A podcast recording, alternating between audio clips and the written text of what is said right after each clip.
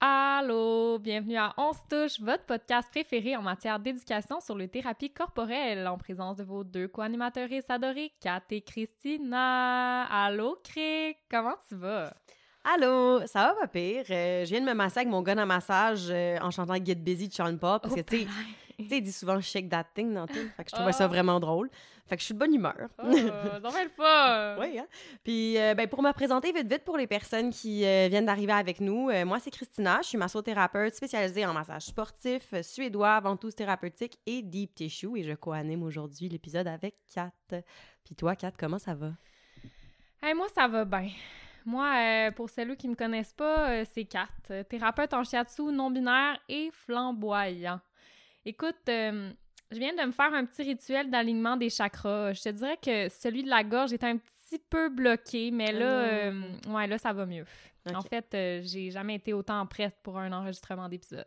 Ouais, c'est super. Hey, regarde, ça tombe-tu bien? Bienvenue, on se touche! Ben, L'épisode d'aujourd'hui porte sur le cadre structurel entourant un soin en massothérapie. On avait envie de vous partager certaines infos, répondre à certaines questions qui sont souvent posées et méritent un peu de lumière. C'est un épisode qui s'adresse plus à la clientèle qu'aux thérapeutes, on tient à le mentionner. Euh, on veut aussi mettre l'accent sur le fait que nous parlons de cadre de massothérapie. C'est super important parce que le fonctionnement peut varier considérablement d'une thérapie à une autre. Fait que c'est ça, bon épisode! On se touche. On se touche. On se touche.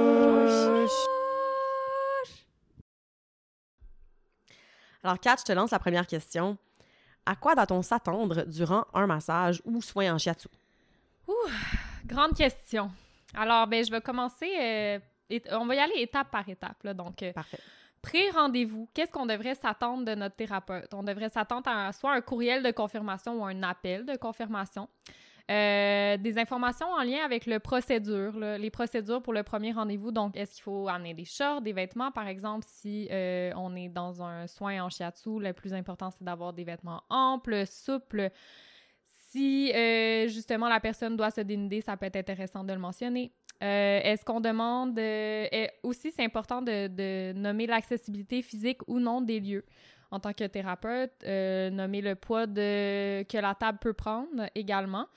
Euh, les modes de paiement, les partages des tarifs. Donc, si c'est des choses que vos thérapeutes vous ont pas partagées, n'hésitez pas à leur demander.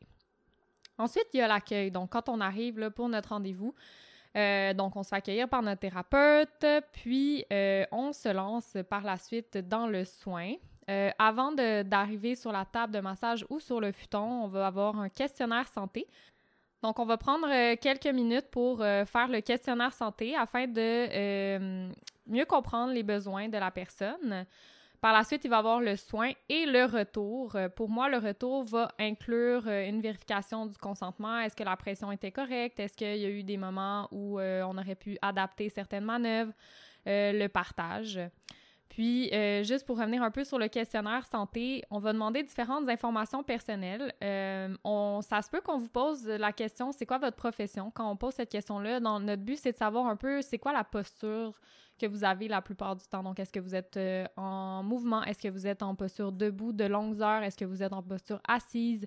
Donc, tout ça, c'est des informations qui vont nous permettre de mieux intervenir dans nos soins. Il y a aussi une euh, section qui va être utilisée pour mieux comprendre les besoins et les malaises de la personne qui vient nous consulter. Donc, c'est quoi les zones de douleur spécifiques, les besoins actuels? Euh, Est-ce qu'il y a des antécédents au niveau médical? Est-ce qu'il y a certains diagnostics précis, par exemple des tendinites, euh, bursites ou autres, avec lesquels on va devoir justement moduler, avec lesquels on va devoir s'adapter durant le soin? Puis, est-ce que la personne prend de la médication? Euh, on va aussi avoir euh, certaines questions en lien avec les précautions et contre-indica- contre-indications pour le soin. Puis, moi, je réserve toujours dans mon formulaire un espace pour demander à la personne est-ce qu'il y a un endroit ou certains mouvements non désirés euh, par la personne pour s'assurer du consentement. On va préciser aussi que le questionnaire santé, c'est un formulaire qu'on remplit une seule fois. Donc, si vous faites un suivi, un suivi avec un ou une thérapeute, ben, vous allez le faire seulement euh, lors du premier rendez-vous. C'est important de préciser que vous n'êtes pas obligé de répondre aux questions qu'on pose. Euh, c'est pas tous les thérapeutes qui ont les mêmes questionnaires, donc il y a des questions qui varient. Euh, par exemple, euh, si on vous demande de divulguer le statut du VIH, donc si vous êtes séropositif, séropositif, vous n'avez pas besoin d'en parler ou de le mentionner. Si on vous demande votre poids, des questions pointilleuses sur votre vie personnelle, c'est à votre discrétion, c'est vous que ça regarde si vous voulez répondre à ça ou pas. Cependant, certaines questions sont posées pour vous protéger et nous protéger du même coup. Si vous avez des verrues aux pieds, par exemple, ou d'autres affections de la peau qui sont contagieuses, il faut nous le dire pour que nous évitions la zone infectée. Ça ne veut pas dire qu'on ne pourra pas vous masser du tout, on va juste inviter localement euh, euh, les, endroits affectés. Puis on va éviter de contracter l'infection et de la propager euh, aux clients, aux personnes clientes qu'on va recevoir par la suite. Ou encore, si vous avez des blessures qui peuvent sembler banales, selon vous, comme une foulure de cheville, il faut quand même nous le dire. Si, euh, surtout si la, la foulure de cheville euh, date d'il y a un an, puis vous avez oublié que ça s'est passé, ou en fait vous vous dites ah c'est pas important, c'est quand même important parce que c'est le type de blessure qui laisse certaines séquelles euh, et qui font en sorte que certaines manœuvres, comme des tractions articulaires par exemple, euh, pourraient vous nuire si vous avez des fragilités à différents endroits dans votre corps. Puis, Kat, prochaine grosse question, là. Mhm.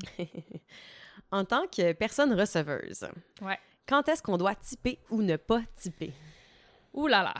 OK, on se lance. Donc, pour répondre à cette question, euh, je vais avoir besoin, dans un premier temps, de démystifier les différents statuts d'emploi qui peuvent exister pour les massothérapeutes. Donc, euh, en tant que masso, il y a euh, deux statuts officiels d'emploi et un qu'on pourrait considérer comme une zone grise euh, qui implique différentes réalités. Donc, le- les deux plus officiels, c'est le fait d'être soit salarié ou travailleuse autonome. Puis, quand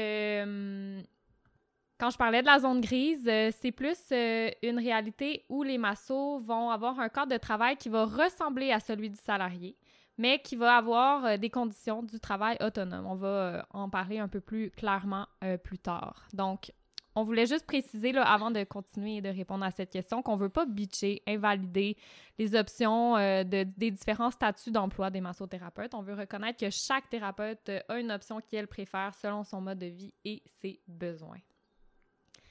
Donc, quand on parle des personnes qui sont salariées, on fait référence davantage à des employés qui vont travailler pour une entreprise. Donc, ça peut être un spa, une clinique privée. euh, et souvent, ça va impliquer un revenu euh, minimal qui va être garanti par l'entreprise en tant que telle. La personne va avoir, le droit, va avoir droit au chômage, euh, va avoir son 4% des vacances payées, les jours de fériés également vont être payés. Il n'y a pas nécessairement de publicité à faire. Et la clientèle va être fournie par l'employeur directement, ainsi que les outils de travail. Par contre, euh, dans ce cadre-là, souvent, la personne va avoir un horaire fixe, euh, qui va être fixé justement par l'entreprise et va devoir souvent faire des tâches connexes, comme par exemple plier des draps ou euh, des serviettes, peu importe. Et la personne n'a pas vraiment le choix de sa clientèle. Et certaines entreprises vont donner des clauses de non-concurrence. Donc ça, ce que ça implique, c'est que, par exemple, quand vous quittez l'endroit, souvent, il y a des périmètres délimités où vous ne pouvez pas travailler, par exemple, dans un périmètre de 3, 4, 5 km à la ronde. Donc, euh, c'est pas tout le monde, mais c'est sûr que c'est des choses qui vont être à, vérifier euh, en début de, de contrat.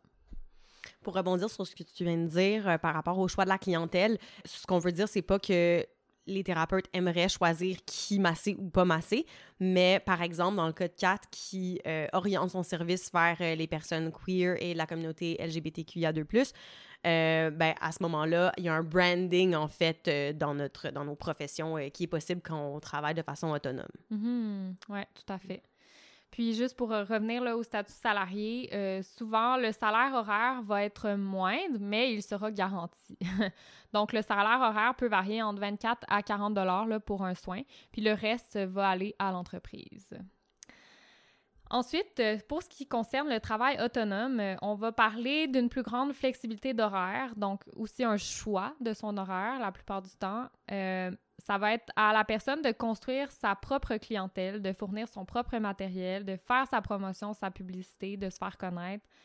Euh, le salaire horaire va être plus grand et le salaire va être fixé également par... Les tarifs vont être fixés par le ou la thérapeute euh, concernée. La personne n'aura pas de patron. Puis, euh, la personne a également droit à des déductions pour les dépenses à la fin de l'année fiscale pour mettre sur ses impôts. Il y a plusieurs modèles de pratiques qui, diffèrent dans le travail autonome. Donc, il y a certaines personnes qui vont faire ça dans leur domicile. Euh, il y a certaines personnes qui vont préférer avoir un local euh, locatif. Euh, il y a des personnes qui vont se déplacer à domicile, chez la personne cliente, etc. Il y a tellement de, façons de réfléchir cette pratique-là. Par contre, c'est sûr que ça vient avec certaines, certaines insécurités ou en tout cas le revers de sa médaille. Donc, la personne qui fait du travail autonome n'aura pas d'assurance pas de sécurité euh, d'emploi non plus si, par exemple, il se blesse, donc pas accès au chômage euh, ou peu importe. Moins euh, de constance également au niveau des revenus. Là, donc, ça, c'est sûr que parfois, ça peut être plus instable comme, comme statut de travail, là, mais ça amène aussi son, son lot de, de points positifs. Un peu comme le salarié également certains points positifs et négatifs. Puis ben, je vais laisser Crick nous parler de la zone grise, puisque je pense que tu es mieux placé que moi là, pour en parler. Super, je suis là. La zone grise. la zone grise, c'est là, en fait, où les conditions des deux cadres précédents se chevauchent. Il euh, faut mentionner que c'est quand même à titre de travailleur autonome qu'on va, qu'on va s'afficher à Emploi Québec, mm-hmm. mais euh, il y a un, comme un overlapping, là, comme en fait une autre façon de dire chevaucher, là, euh, mm-hmm. qui va s'opérer au sein de ce statut-là. Bienvenue dans notre podcast bilingue. c'est ça, oui. Donc, la personne qui travaille en zone grise, euh, cette personne-là va travailler pour une bannière, une entreprise. Donc, spa, clinique, compagnie de massage à domicile, plein de formules existent. Euh, puis, par exemple, va avoir un horaire plutôt fixe avec une clientèle fournie par l'employeur. Euh, l'équipement aussi fourni par l'employeur de façon générale. Il va avoir plus de stabilité dès les commencements de dans l'entreprise comparativement à une personne qui travaille de façon autonome. Parce que, ben, c'est ça, dans ce cas-là, le, le, ou la travailleuse autonome va avoir une clientèle fournie par l'employeur. Alors que quelqu'un qui travaille de façon autonome pourrait, selon son expérience, avoir des semaines plutôt instables et moins euh, remplies au départ. Euh, moi, c'est ça, je me rappelle de ma semaine glorieuse avec deux personnes clientes seulement. cette euh, fameuse. Cette fameuse, c'était, c'est ça, c'était sec. De l'autre côté, dans la zone grise, le salaire est souvent conditionnel à ce que les personnes clientes aient pris rendez-vous. On peut s'attendre à un salaire qui est un peu plus élevé que pour une personne qui est salariée, mais pas de personne cliente, pas de salaire. Contrairement, euh, c'est ça, si, euh, si, on avait un, salaire minimum garanti. Dans la zone grise, euh, le salaire se, se, situe aussi généralement dans une fourchette de 22, dans la vingtaine de dollars à quarantaine de dollars. Puis à ça s'ajoute euh, souvent un pourboire qui est suggéré au moment du paiement et laissé à la discrétion de la personne cliente. Il faut préciser qu'il y a beaucoup de modèles différents qui s'insèrent dans la zone grise. Euh, il y a des places qui vont offrir des primes selon le chiffre que tu prends, donc si tu travailles à la fin de semaine ou c'est à certaines périodes de, la journée. D'autres où tu as un salaire de base, entre guillemets, qui est bonifié quand tu as des massages, euh, etc. C'est vraiment, vraiment, vraiment vaste. C'est assez étonnant comme système. Maintenant qu'on a fini d'étayer sur ces différents modèles euh, et statuts de travailleureuse, euh, fait que qu'est-ce qu'on fait avec le type finalement? La vraie réponse, c'est qu'il n'y a pas de réponse. en fait, la vraie... Bienvenue en touche. On vous donne des réponses, mais pas vraiment de réponses. ben, en, en tout cas, En fait, la réponse que nous, on vous donnerait, c'est que le type, c'est jamais obligatoire, mais selon le statut d'emploi des thérapeutes concernés, il peut être plus apprécié. Si vous posez la question, on vous invite à demander à vos thérapeutes si le pourboire est plus avantageux pour elles. Cela dit, on répète que le pourboire n'est pas un prérequis pour avoir un bon soin. C'est surtout que ça fait un beau velours d'en recevoir et ça vient parfois contrebalancer les, rendez-vous annulés à, la dernière minute, les creux saisonniers, bref, l'instabilité du métier. Mm-hmm. Puis euh, moi, je me demandais, euh, qu'est-ce qui a fait que tu as choisi de faire du travail euh, autonome? Mm Ouais. Ben, comme je l'ai déjà dit, il y a peut-être au premier épisode, ça fait pas longtemps que je suis officiellement massothérapeute. Ça fait même pas un an, en fait, si je suis honnête, là, que, que je pratique en clinique. Puis quand j'ai commencé, c'est dans une clinique multidisciplinaire, style zone grise. Et quelques temps après, j'ai commencé à louer un local dans une autre clinique multi. Fait que je faisais les deux en même temps. Euh, j'ai eu une super belle expérience dans la clinique de type zone grise, mais au bout de quelques mois, je sentais que quelque chose fitait moins pour moi. J'ai réalisé qu'en représentant une bannière, je me sentais pas tellement à ma place. J'avais pas ce feeling-là quand j'étais au local que je louais. Euh, fait que c'est comme un peu ça qui m'a mis la puce à l'oreille. Je me sentais d'une certaine façon quand j'étais dans mon espace euh, loué, mais pas à l'autre endroit. Ouais. Puis euh, je pense que c'était parce que je pouvais plus être moi, en guillemets, avec mes couleurs, euh, mettre ma musique, créer mon ambiance, tu sais, toutes mes Mhm. patentes quand j'étais euh, dans l'espace locatif. Puis c'est comme dès que j'ai eu ce déclic-là, j'ai voulu louer un, un autre espace ou en tout cas peut-être aller ailleurs pour pouvoir développer mon service. Et euh, puis c'est ça, il y en a un qui m'est comme tombé dans les mains, genre direct des nuages. Là. Oh, pelaille. Au pelay, ouais. C'est presque de la poésie. c'est ça. Puis euh, ben, maintenant, je loue aussi un, un espace dans un local euh, qui est un gym slash euh, centre d'activité physique. Puis euh, c'est ça, je voulais faire plus de massage thérapeutique, avoir la possibilité de suivre plus d'athlètes, me sentir libre d'être mon moi, euh, un peu craqué dans toute mon intensité. euh, puis c'est ça, je l'ai trouvé. Fait que Hmm. je, je- je travaille encore dans deux espaces. Hmm, Très. Mais euh, toi, qu'est-ce qui t'a amené à être euh, travailleur autonome? Hmm. Ben pour moi, c'était clair que je voulais me lancer de facto en tant que travailleur autonome. Euh, J'ai toujours eu euh, un aspect euh, entrepre- entrepreneurial assez fort, puis euh, j'ai jamais ben aimé les personnes en posture d'autorité au-dessus de moi.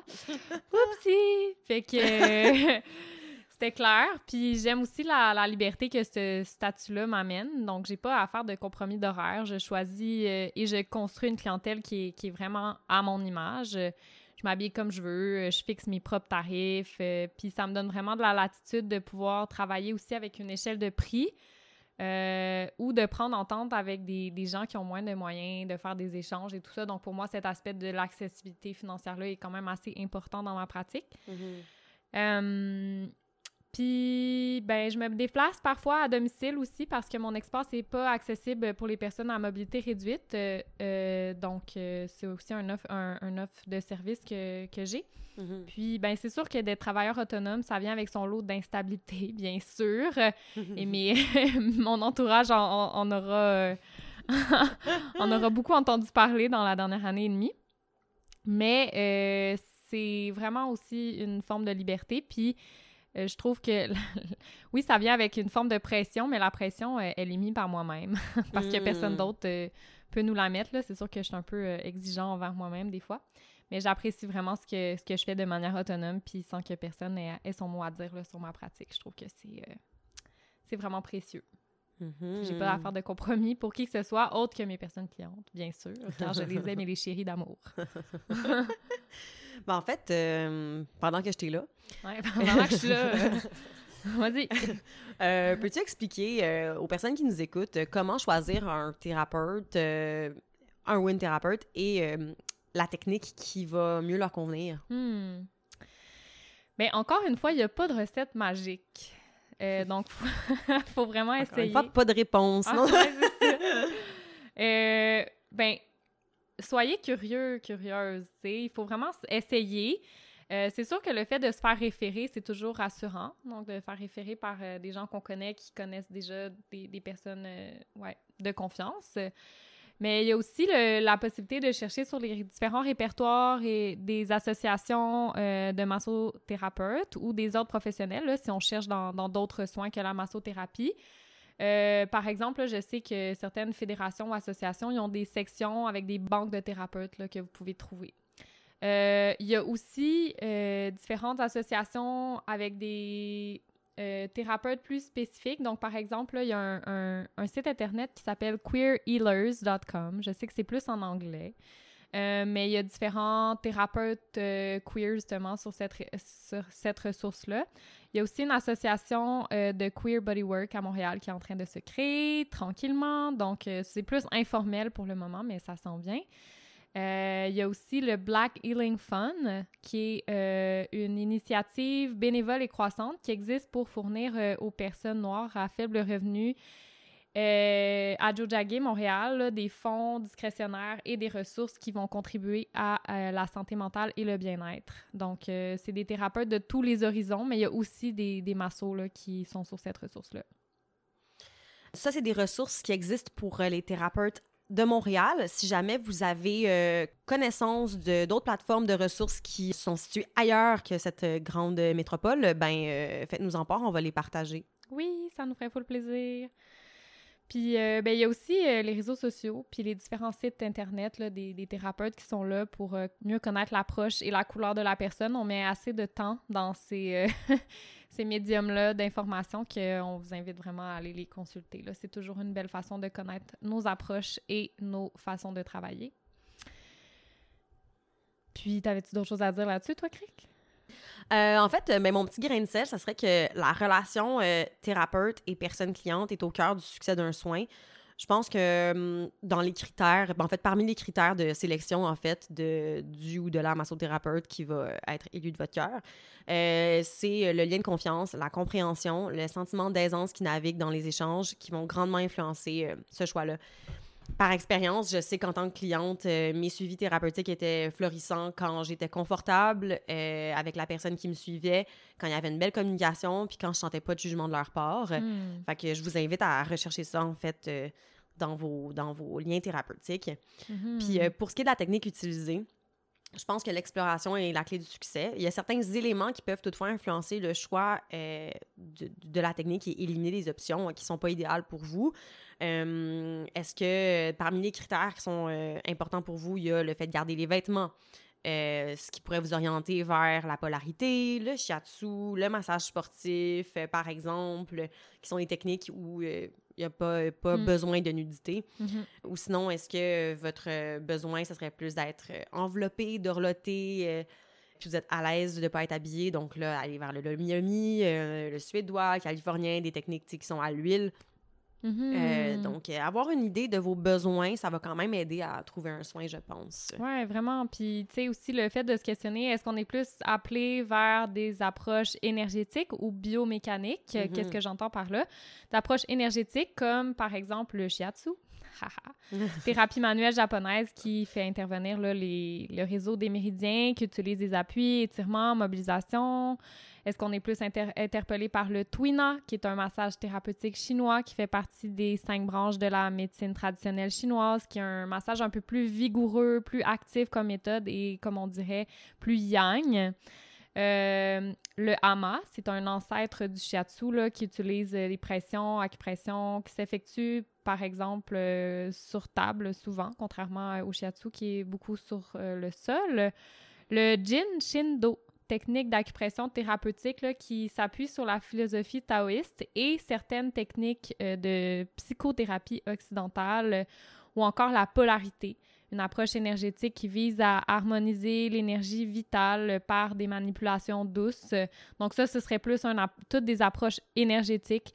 Euh, par exemple, si vous vous intéressez davantage aux approches biomécaniques, donc euh, on peut s'intéresser au massage sportif euh, suédois. Et si vous vous questionnez sur ces différentes techniques, là, on vous invite à vous référer à notre premier épisode où Crick en parle pour plus d'informations.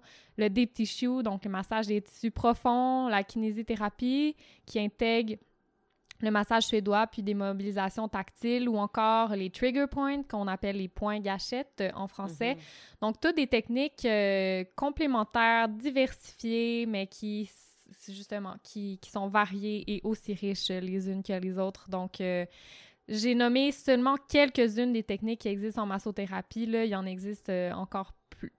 Tellement de multitudes. Donc, euh, on vous invite aussi à écouter notre podcast pour connaître les différentes thérapies corporelles et savoir comment mieux vous situer dans tout ça.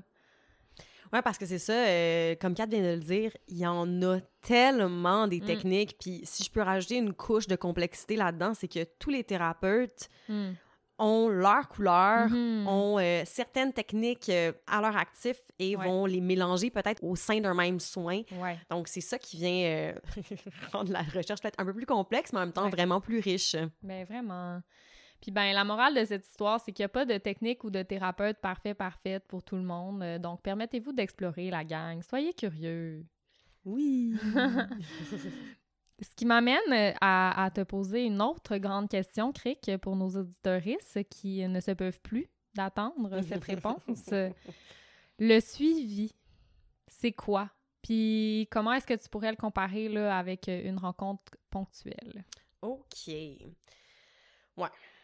Les rencontres ponctuelles, mettons qu'on commence avec ça. Mm. Euh, ça va être une fois par mois, une fois au besoin, tu sais, un peu... euh, tu te réveilles un matin et tu te dis Hmm, j'aurais besoin d'aller voir euh, mon ma thérapeute, fait que je vais, je vais booker un rendez-vous. Mhm. C'est un peu de la régulation, un espace pour se déposer, où il y a un nouveau malaise Mm. euh, qui vient d'émerger, puis euh, puis c'est en une rencontre que, entre guillemets, ça se règle. Mhm. C'est aussi, tu sais, souvent euh, des personnes qui n'ont pas nécessairement de thérapeute attitré, qui, qui vont Mhm. juste comme aller à la ressource la plus proche, Ouais. qui a des disponibilités, prendre rendez-vous, puis peut-être plus jamais revenir, Mhm. euh, parce que c'est comme ça euh, que, que, que, que leurs besoins se manifestent, peut-être. Ouais, ouais, je comprends. Sinon, au niveau du suivi, ben le suivi va adresser un ou plusieurs malaises et essayer de, entre guillemets, je mets des guillemets pour le collège des médecins, le traiter en cherchant à comprendre l'origine et non seulement le symptôme. Euh, Mhm. Il y a aussi une forme d'engagement euh, de la part euh, de la personne cliente parce que c'est Mhm. ça, un suivi, comme le mot l'indique, on, on suit la personne, donc ça se fait en Mm. plusieurs séances. Mhm. Euh, les rencontres sont un peu plus fréquentes et plus rapprochées, donc Mm. euh, aux une, deux semaines. Euh, parce qu'on veut voir comment le, le- le malaise ou le problème évolue. Et surtout, si c'est par exemple une, une douleur chronique, ben, on ne saura pas quel impact réel le soin a eu si Mhm. on revoit la personne dans six mois. tu sais. Mhm. C'est ça. Dans le fond, la fréquence va aussi dépendre euh, des besoins de la personne et des moyens financiers de la personne. Mhm. Autre, autre, euh, que la douleur chronique, euh, ça permet d'adresser des enjeux qui perdurent depuis longtemps, comme l'anxiété euh, ou une très vieille blessure qu'on a, qu'on- qui a traîné puis qu'on a comme un peu mis de côté. Euh, toi, dans Mhm. ton cas, ça va être de l'insomnie, entre autres. Ouais. Puis c'est ça, c'est un peu avec le suivi qu'il y a des transformations qui vont émerger. Mhm. Moi, ce que j'ai envie d'ajouter là-dessus, c'est si jamais euh, vous commencez un suivi thérapeutique avec euh, un ou des thérapeutes, si par Mm. exemple vous avez plusieurs thérapeutes, moi, ce que je suggère toujours à la personne, c'est de- d'espacer quand même les rencontres. Donc, par exemple, là, vous avez un suivi en physio aux deux semaines, puis un en shiatsu euh, aussi aux deux semaines. Bien, moi, ce que je vais faire, c'est que je vais essayer de d'arrimer pour qu'il y ait, ben, par exemple, une semaine en physio, une semaine en shiatsu juste pour éviter justement que dans la même semaine, il y a deux affaires qui se passent, puis là, finalement, oups, on sait pas qu'est-ce qui a agi sur le corps, comment ça s'est transformé, puis aussi juste pour laisser le corps, euh, du temps au corps pour se, se transformer lui-même, tu sais, parce que votre corps, il, il fait très bien, il sait comment se guérir la plupart du temps. Le- le- la- les thérapies corporelles, c'est un peu une aide, c'est une complémentarité, là, mais c'est c'est aussi, c'est se laisser le temps au corps pour se déployer, puis pour se, ouais, pour aller dans, dans la transformation qu'il a besoin. Mhm, non, c'est un bon point que tu amènes. Puis d'ailleurs, ça me, ça me donne envie de rebondir. Le, le genre de tandem que je fais le plus souvent, c'est avec des physiothérapeutes. Mhm. Donc, des personnes clientes qui vont aller voir, euh, consulter en physio et euh, venir me voir. Mm. Puis moi, euh, je tripe vraiment à savoir c'est quoi qui ont, qui ont travaillé avec leur physio. Puis Mhm. qu'est-ce que limite, qu'est-ce que le physio recommande que je fasse dans mes, dans mes séances pour me guider un peu parce que. En physiothérapie, euh, très souvent, il y a plus d'évaluation de la condition physique qui se fait qu'en Mhm. massage. Fait que moi, de savoir quels tests ont été faits puis quelles structures ont besoin de plus de travail euh, au moment du massage, euh, moi, je trouve ça super trippant. Puis je trouve que ça, ça fait un travail à distance euh, qui est le Mhm. fun euh, et qui est bénéfique pour la personne cliente. Fait Ouais. que, Ouais. Si jamais vos thérapeutes ont, ont envie de se parler de vos de, de votre cas, il faut une, une- il faut en fait une attestation de votre part. Souvent c'est signé euh, pour justement se, se- se donner la possibilité de pouvoir échanger certaines informations euh, entre thérapeutes par rapport à une personne cliente. Donc, euh, assurez-vous, si jamais c'est quelque chose que vous avez envie de faire, là, que d'avoir donné cette attestation-là aux deux thérapeutes pour qu'elles puissent se parler. mhm. Puis euh, dans le fond, là, pour faire un petit parallèle sexy, là, la rencontre ponctuelle, là, je dirais que c'est comme les préliminaires. On prend contact, on crée un lien de confiance, puis contrairement à ce que la société normative veut vous nous inculquer, on peut tout à fait s'en tenir aux caresses, au sexe oral, puis au premier balbutiement sensuel, puis trouver son compte. Comme on peut trouver de la satisfaction lors d'une rencontre ponctuelle. Puis le suivi, c'est le moment où on sort les jouets, on explore les kinks, on se permet d'aller plus en profondeur puis de questionner l'autre sur ses besoins, ses positions préférées, ses envies, etc. puis tout ça, là, ça devrait toujours s'effectuer dans le consentement clair et éclairé, dans la communication et la réciprocité. Bon. Vous me direz que comparer un suivi thérapeutique avec des relations sexuelles, ça peut paraître douteux, mais je suis sûre que vous allez comprendre où je veux en venir. Puis en même temps, ça me permet de plugger doucement le fait qu'on va faire un épisode sur le massage érotique et le massage thérapeutique. Donc vous écouterez ça, ça va être bien, bien bon. Donc, pour faire euh, un genre de, de, débrief sur la comparaison qui vient de se faire, c'est que le suivi permet en fait d'approfondir euh, euh, la relation alors que la rencontre ponctuelle reste souvent sur la surface. C'est ça, c'est comme un one night euh, qui s'est bien passé, genre. Ah, c'est ça, c'est ça. Les one night magiques, ça arrive pas souvent. Donc des rencontres ponctuelles magiques, ça arrive pas souvent non plus. ouais. Nous essayons de déconstruire le tabou entre massage et sexualité euh, en ce moment en faisant des petites blagues. On espère que c'est clair. voilà. Puis ben on aura la chance d'en parler euh, plus en profondeur là, dans notre prochain épisode. Oui. Puis pour revenir au suivi d'une manière formelle et professionnelle, comme je l'ai déjà mentionné. C'est un processus.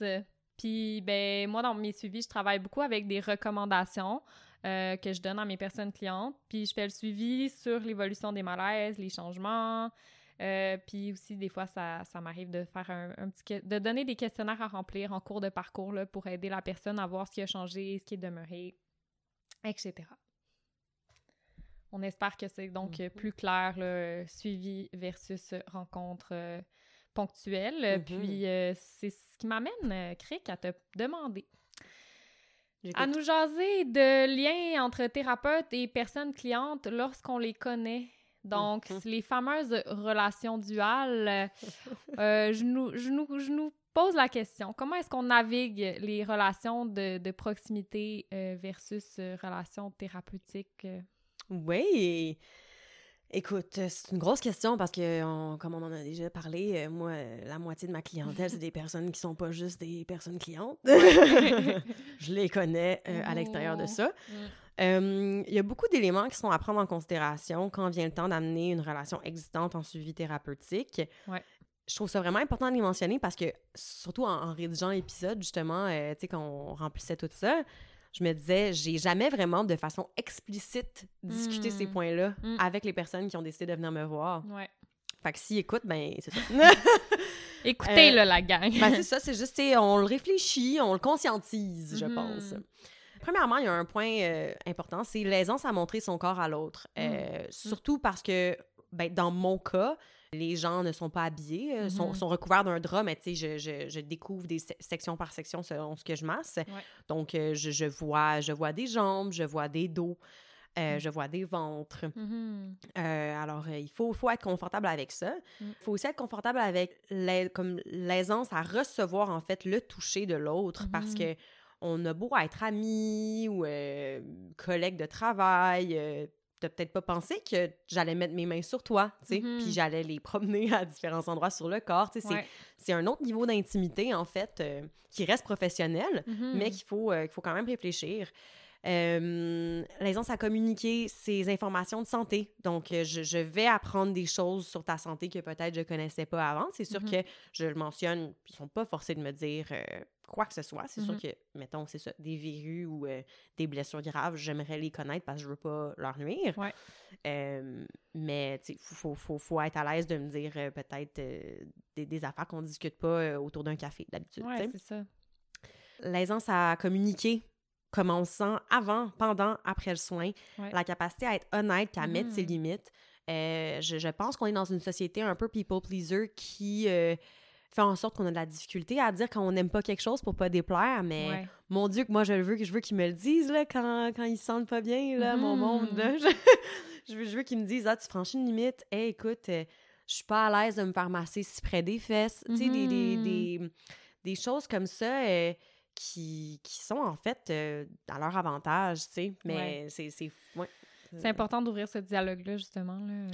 Comme tu l'as mm-hmm. dit, avant, pendant et après le soin. Là. Ouais, c'est ça, tu sais. Puis aussi, même à me dire, finalement, ils n'ont pas envie de venir me voir. C'est vraiment correct. Il n'y a comme pas de tabou à avoir avec ça. Parce que moi, moi, je vois vraiment la relation de massothérapeute et personne cliente comme une relation avec un ou une psychologue. C'est pas, c'est vraiment pas le même service que, que j'offre, mais je veux dire, c'est le même euh, ouais. lâcher prise, c'est de la vulnérabilité quand mm-hmm. même. Euh, pas tout le temps, tu sais, des fois, euh, je veux dire, on, on- on parle de vulnérabilité maintenant, mais tu sais, des fois, euh, je mets du cranberries en massant quelqu'un, puis on jase tout le long parce que c'est pas un massage qui, qui touche à quelque chose de sensible cette journée-là, ou tu sais, qui touche à des problématiques euh, qui, qui méritent un, un- comme un, un ancrage un peu plus sérieux. Mhm. Euh, Ouais, ça dépend de ce qu'on est prêt à contacter cette journée-là. C'est pas toujours dans un Ouais. processus euh, déchirant et où on ouvre nos tripes parce qu'on va en thérapie manuelle. là. Mm. Mais des fois, ça peut arriver. Fait qu'il faut s'attendre à justement être à l'aise ou Ouais. non de vivre ça avec la personne. euh, C'est ça, qu'il y a comme un, un- un spectre assez large euh, de disponible avec la thérapeute, euh, Mhm. ou le thérapeute, selon moi. Là. Ouais. Ça, c'est un point un peu plus pour euh, les thérapeutes, parce que je le remarque avec moi, Mhm. c'est, euh, entre guillemets, le prendre pour acquis avec l'autre. Mhm. euh, qu'on connaît déjà, puis qu'on pourrait un peu négliger par la, par la bande. tu sais. Euh, Des Mm. fois, euh, je, vais, je, je vais aller dans le soin et je connais tellement ces personnes-là qu'on Mhm. dirait que je prends pour acquis qu'ils vont, qu'ils vont trouver ça. Je prends pour acquis, en fait, leur consentement, peut-être, Ouais. à certains niveaux, tu sais, où, où je fais peut-être moins attention, entre guillemets, Ouais. à, à LE. Puis euh, des fois, je me dis, là, non, non, tu sais, je- Ouais. je je pense pas que je, je franchis des limites euh, impardonnables, mais des fois, je Mhm. me dis, ah, tu sais, c'est des précautions que je prendrais avec des personnes que je connais pas, que Ouais. là, peut-être, j'ai un peu moins prise. Ouais, c'est ça. Ou il y a l'inverse aussi qui peut se passer de Ah, je connais tellement bien les problèmes de la personne que je vais aller au-devant de ce que la personne me dit. Moi, ça m'arrive des fois, là, dans, Mm. mettons quelqu'un que je connais. Puis là, elle m'a pas parlé de, par exemple, son problème de dos, mais je sais que c'est son problème de dos. Il Mm. persiste depuis des années. Mais c'est pas ça. C'est pas, c'est pas pour ça que la personne est venue Ouais. voir. Mais moi, parce que je connais ses enjeux, je vais faire Ah, ben je vais travailler son dos parce que je sais que c'est un enjeu. Fait que, tu sais, ça va dans, dans les deux sens, là, Mhm. autant comme une espèce de ah, je fais peut-être moins attention ou prends moins de précautions, mais à l'inverse, j'en fais peut-être plus que ce que la personne m'a demandé, ou en tout cas, je l'aurais pas su si je connaissais pas cette personne-là. Donc, il y a comme cette, euh, cet aspect-là aussi. Là. Ben ouais, puis c'est drôle parce que ça peut aussi même se faire de la personne cliente vers nous, dans le sens, euh, moi, Ouais. nombre de fois, parce que moi, les gens se déshabillent, nombre de fois que la personne, elle me connaît, puis elle est déjà en train de se mettre à poil devant moi, puis je suis comme, hey, je veux... Ça me, tu sais, je vais quitter la salle juste parce que c'est un cadre thérapeutique en ce moment. Puis je, même si t'es à l'aise, Ouais, même si t'es à l'aise, que je te vois nu, peu importe, moi, j'ai besoin de, de, Ouais, de, créer recadrer. un espace, ouais, Mhm. de créer un espace qui est professionnel, puis qui Mhm. n'est pas euh, on, on chill chez nous euh, entre euh, deux verres de vin, tu sais. ouais, non, je comprends. Ouais. Ben c'est ça, tu sais, il y a un autre, un, ben, un autre point important, mais que tu as un peu dit, sais, l'implication qu'on a dans leur vie, tu sais, des fois, de, Mhm. de peut-être peut-être trop être des éponges pour Mhm. ces personnes-là parce Ouais. qu'ils ont une autre place dans notre vie. Mhm. Euh, ça, je pense que c'est important de, de se le rappeler et de prendre du recul Mhm. par rapport à ça. Mhm. Euh, il y a aussi un autre point qui est la notion de transaction qui généralement n'existe pas euh, avec d'autres personnes autres que les, les- les gens de notre clientèle, euh, qui peut des fois être, être délicate. Fait que je pense que c'est important des fois de quasiment pratiquer euh, notre, notre speech de, Mhm. de, de transaction ou tu sais, de Ah, je vais t'envoyer le reçu, c'est tel coût, Mhm. juste pour que ça devienne naturel puis que ça devienne pas tabou parce que des fois, l'argent peut être un sujet tabou dans nos Mhm. relations. Puis il y a aussi la notion de favoritisme, tu sais, euh, moi, je pense vraiment pas que ça m'arrive de, de- de favoriser des gens, là. Je pense que je suis... euh, c'est assez démocratique, mon affaire, mais tu sais, je pense que ça peut être pertinent des fois de se poser la question euh, Ouais. vis-à-vis de notre clientèle, est-ce que, est que je suis juste équitable envers tout le monde? Mhm. Parce que c'est super important, c'est ça. Ben oui, vraiment. Ouais. Au final, c'est ça. C'est un choix qui revient aux deux personnes concernées, autant la personne receveuse que la personne qui donne un soin. Mhm. Puis si une des deux personnes a une limite à poser, ben, tu sais, on, on s'invite à, à respecter nos limites, à les poser et à les, euh, ouais, à les signifier. Mhm. Mm. Mais c'est délicat parce que, tu sais, je, je, je pense que plus le temps passe, plus euh, je réalise que la, la mise de limites, Mhm. c'est quasiment plus difficile que d'endurer ce qui, ce qui dépasse nos limites. Ouais, c'est intéressant comme Ouais, phénomène soci- C'est hmm, tant de choses à explorer dans nos pratiques. On y va deep aujourd'hui. Yes.